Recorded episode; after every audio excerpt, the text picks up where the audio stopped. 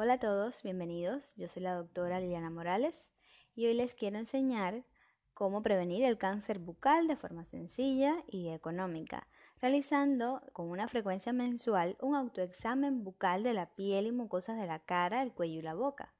Esto lo vamos a realizar con ayuda de un espejo, buena iluminación y con previo lavado de las manos tiene la misma función que el autoexamen de mamas, la de identificar cambios y lesiones en estados iniciales y de esta forma evitar la aparición y desarrollo del cáncer bucal.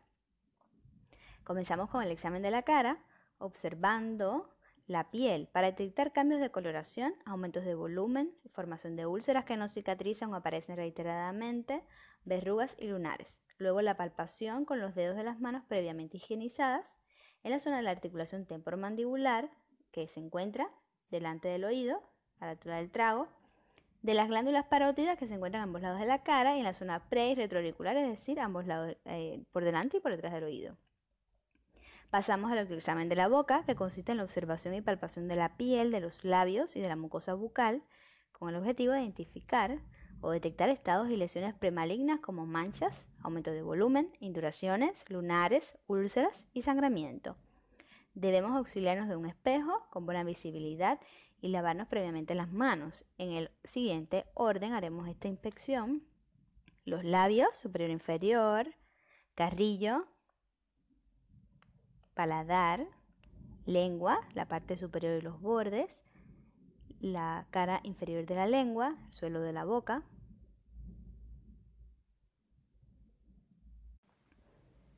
Y pasamos entonces al examen del cuello que debemos usar para esto los métodos de observación, palpación y realizar también movimientos de flexión y extensión con el objetivo de detectar cambios de coloración, aumento de volumen, dificultad en el movimiento.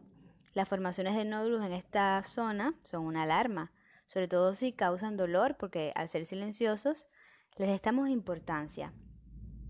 Para el examen del cuello es sencillo, se debe flexionar la cabeza hacia la derecha y palpar suavemente con los dedos la zona submandibular y submentoniana, palpar los lados del músculo esternocleidomastoideo, que es el músculo que se encuentra en la parte lateral del cuello, y la zona supraclavicular, y luego lo repetimos hacia el lado izquierdo y terminamos con la región occipital.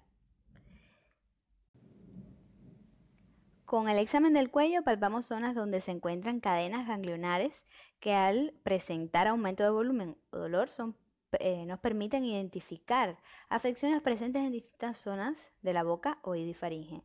De ahí la importancia de realizar este autoexamen bucal con una frecuencia mensual para ante cualquier alteración o duda ustedes puedan ir de forma urgente a ver su odontólogo de cabecera para que los examine.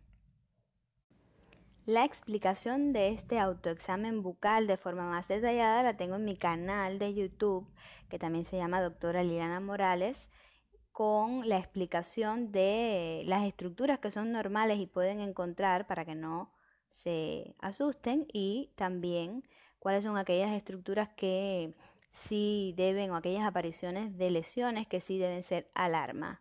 Gracias por su atención. Espero que este episodio les haya sido de ayuda. Hola a todos, bienvenidos. Yo soy la doctora Liliana Morales y hoy les quiero enseñar cómo prevenir el cáncer bucal de forma sencilla y económica, realizando con una frecuencia mensual un autoexamen bucal de la piel y mucosas de la cara, el cuello y la boca.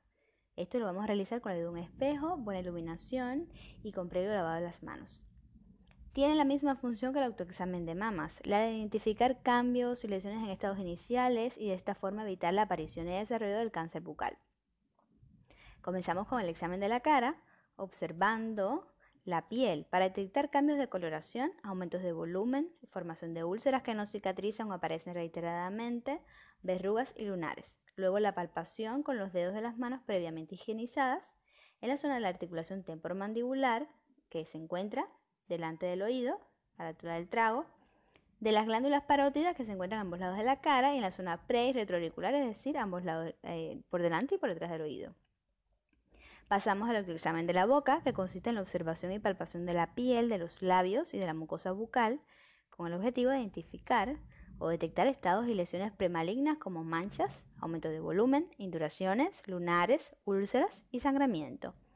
Debemos auxiliarnos de un espejo con buena visibilidad y lavarnos previamente las manos. En el siguiente orden haremos esta inspección. Los labios, superior e inferior, carrillo,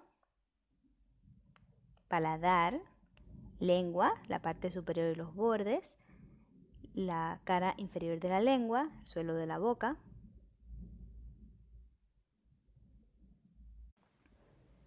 Y pasamos entonces al examen del cuello que debemos usar para esto los métodos de observación, palpación y realizar también movimientos de flexión y extensión con el objetivo de detectar cambios de coloración, aumento de volumen, dificultad en el movimiento. Las formaciones de nódulos en esta zona son una alarma, sobre todo si causan dolor porque al ser silenciosos les restamos importancia. Para el examen del cuello es sencillo, se debe flexionar la cabeza hacia la derecha y palpar suavemente con los dedos la zona submandibular y submentoniana, palpar los lados del músculo esternocleidomastoideo, que es el músculo que se encuentra en la parte lateral del cuello, y la zona supraclavicular, y luego lo repetimos hacia el lado izquierdo y terminamos con la región occipital. Con el examen del cuello palpamos zonas donde se encuentran cadenas ganglionares que al presentar aumento de volumen o dolor son eh, nos permiten identificar afecciones presentes en distintas zonas de la boca, oído y faringe. De ahí la importancia de realizar este autoexamen bucal con una frecuencia mensual para ante cualquier alteración o duda ustedes puedan ir de forma urgente a ver su odontólogo de cabecera para que los examine.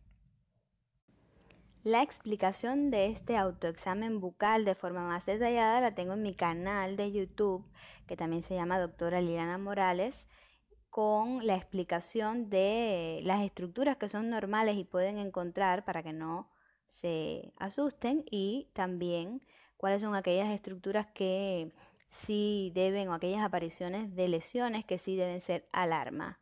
Gracias por su atención. Espero que este episodio les haya sido de ayuda.